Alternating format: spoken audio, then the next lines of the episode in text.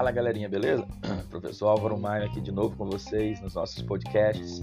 Ah, bem, pessoal, hoje o assunto é Grécia Antiga, tá? Mais especificamente o período clássico.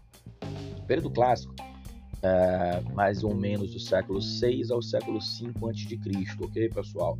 É, é um momento né, de desenvolvimento e de apogeu das cidades-estados da Grécia, mas ao mesmo tempo é o período das guerras, da crise da decadência e do domínio das cidades gregas por Filipe da Macedônia.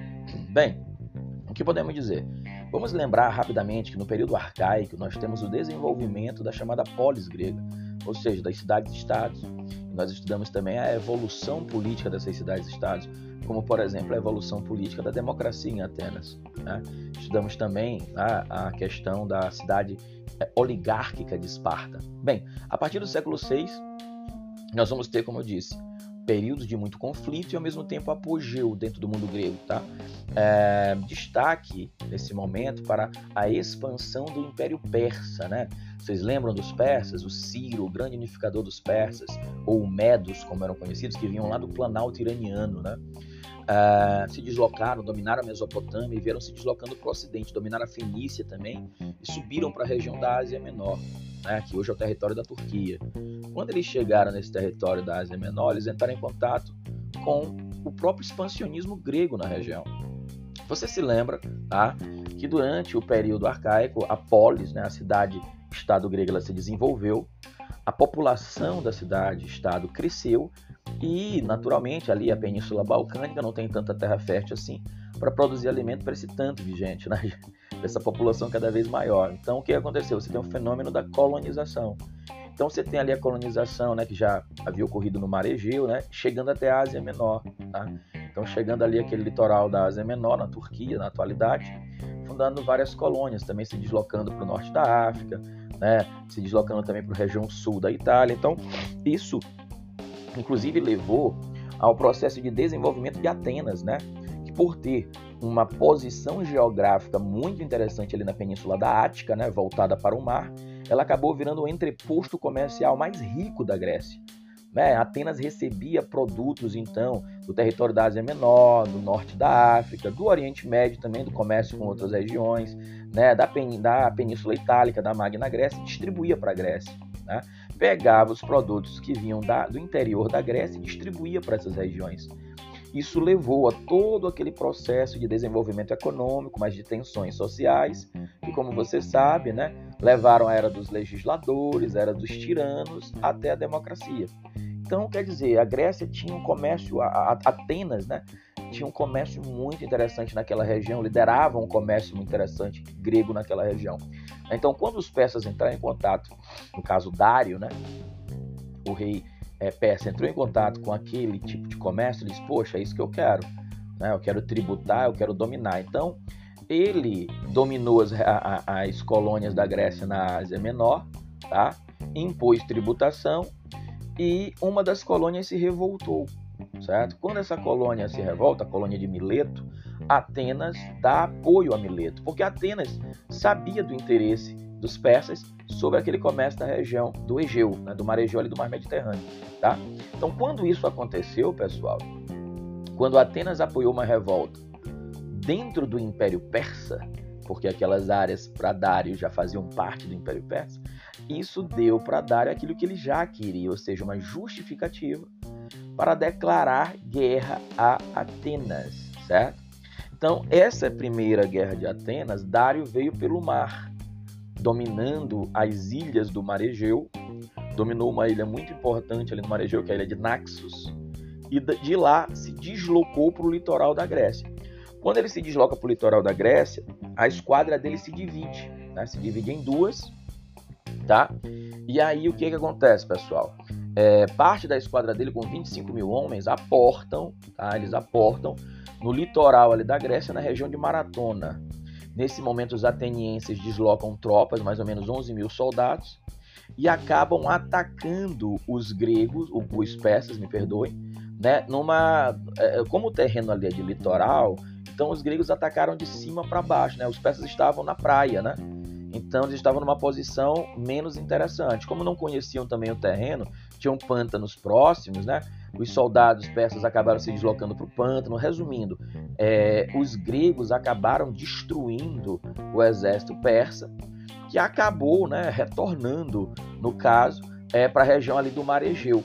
O que, que acaba acontecendo? É, é esse momento que você tem, no caso, é, aquele é, informante grego que corre da planície ali de Maratona até Atenas para dar a notícia da vitória. Chegando lá, ele teria corrido mais ou menos 42 quilômetros, né? teria dado a notícia de que teriam vencido, ele não parou para descansar, então ele deve ter tido algum tipo de problema, sei lá, cardíaco. O caso é que o cara faleceu. Isso dá origem à prova mais tradicional das Olimpíadas, que é a maratona, né, gente? Que fecha os Jogos Olímpicos e que né, a pessoa tem que correr ali, o atleta tem que correr os 42 quilômetros. Só que os persas não. É, Dário caiu doente, acabou falecendo, é substituído pelo seu filho Xerxes. Né? Xerxes acaba voltando ao mundo grego. Só que agora, Xerxes tem uma outra estratégia militar. A estratégia de usar a marinha e um grandioso exército.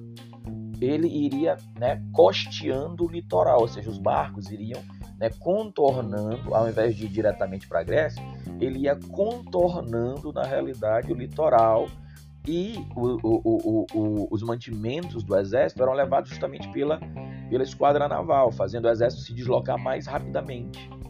Quando chegou ali no Hellesponto, que hoje ali é o Estreito de Bósforo, onde você tem a, a ligação da Turquia com a Europa, eles construíram uma ponte de barcos, né, dois quilômetros. Eles, ah, os, os engenheiros gregos amarraram né, é, é, é, centenas e centenas e centenas de barcos e fizeram uma ponte de dois quilômetros. E o exército é, persa acabou passando andando por essa ponte. Mas resumindo para vocês, gente, você tem ali a batalha de Termópilas, né? O exército então se desloca e tem a batalha de Termópilas, onde Leônidas, com 300 da sua elite, e mais, no caso, uns 10 mil gregos também, não eram só 300, ele consegue segurar no primeiro momento o exército persa. Isso foi interessante por quê? Porque deu tempo para todo o exército grego se organizar. Ao mesmo tempo, a marinha é, ateniense atrai a marinha persa para uma emboscada. Né, no desfiladeiro ali de Salamina, né, na, na reentrância de Salamina. Os barcos persas, como eram muito mais maiores, então é, afundavam mais o seu casco, né, é, eles acabaram batendo nas pedras, os remos quebraram. E o que, que aconteceu? Os atenienses destruíram né, a, a Temístocles, né, o famoso general Temístocles lá do filme 300, eles destruíram a marinha persa. Xerxes precisou voltar, deixando seu exército em terra sem o apoio, no caso da marinha. O exército persa, né, que teria destruído ali o, o, a resistência espartana em Termópilas, ele marcha até Atenas, destrói Atenas, né? a população de Atenas precisou fugir das cidades, se refugiar nas montanhas. Ele incendiou a cidade de Atenas mas depois os gregos o derrotaram né, na batalha de é, Plateia, a batalha de Plateia. Então a marinha é, persa é derrotada, enquanto também o exército persa é derrotado por terra. Isso fez com que Xerxes retornasse para a Ásia Menor. Só que ali o que, que aconteceu, gente? É, naquele momento, é, os atenienses disseram: não, a gente vai sempre ser atacado. Então, peraí, né, criaram a Liga de Delos, né, onde as cidades gregas enviavam homens, mantimentos, navios, tributos para a ilha de Delos e Atenas controlava o tesouro e o tribunal de Delos. Atenas fez uma esquadra naval fantástica e passa a atacar os persas. Reconquista as ilhas do Mar Egeu e depois reconquista toda a região da Ásia Menor. Os persas, então, na, em Egos Pótamos, né, acabam aceitando o domínio grego na região. Tá? Beleza, pessoal? O problema é que a partir daí Atenas usa o dinheiro da Liga de Delos tá? para se reconstruir e também para, sabe, fazer templos, no caso prédios e tal suntuosos, para investir na marinha. É o chamado século de ouro de Atenas. Nesse século de ouro de Atenas, destaque para Péricles, né? Péricles seria o grande governante do século de ouro. é o momento em que você tem, por exemplo, pouquíssimo desemprego, porque você tem as obras, você tem investimento na indústria náutica e na marinha, então as pessoas estavam empregadas nas obras públicas, na, na marinha ou mesmo na construção de navios. Você tem também a ampliação da democracia, porque o Péricles ele acaba pagando um salário para que o camponês pobre pudesse ir para a ágora, né? Esse cidadão que geralmente era afastado porque não tinha dinheiro né, é, para ficar o tempo todo debatendo política, ele precisava trabalhar. Ele diz: Não, eu vou te pagar para você ir para a ágora, né? Então você tem um século de ouro. O problema é que nesse momento o poder de Atenas coloca em xeque várias outras cidades. Né? Várias outras cidades começam a, por exemplo, é, na Grécia, a adotar o modelo democrático. E as cidades oligárquicas veem isso com né, olhos né, de é, é, é, é, como se estivessem, no caso, sendo acuadas. Né? Diz, não, peraí, calma. E aí criaram a Liga do Peloponeso, liderada por Esparta, Tebas, né, Corinto, Megara.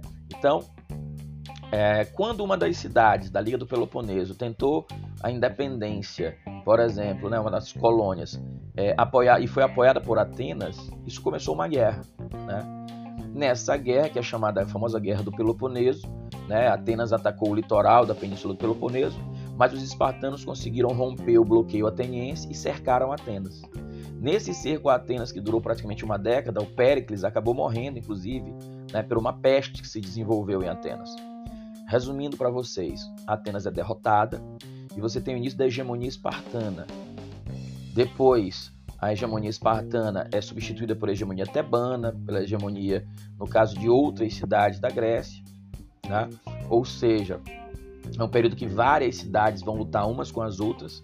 As guerras do Peloponeso é um momento ali fatricida na história da Grécia, onde a Grécia, na realidade, tem várias e várias e várias disputas internas. Isso acaba enfraquecendo a Grécia, o que leva Filipe da Macedônia a invadir a Grécia e dominar a Grécia, ou seja, ao mesmo tempo que durante o período clássico você tem um apogeu, por exemplo, da democracia ateniense, você tem um enfraquecimento da Grécia e o domínio pelos macedônicos.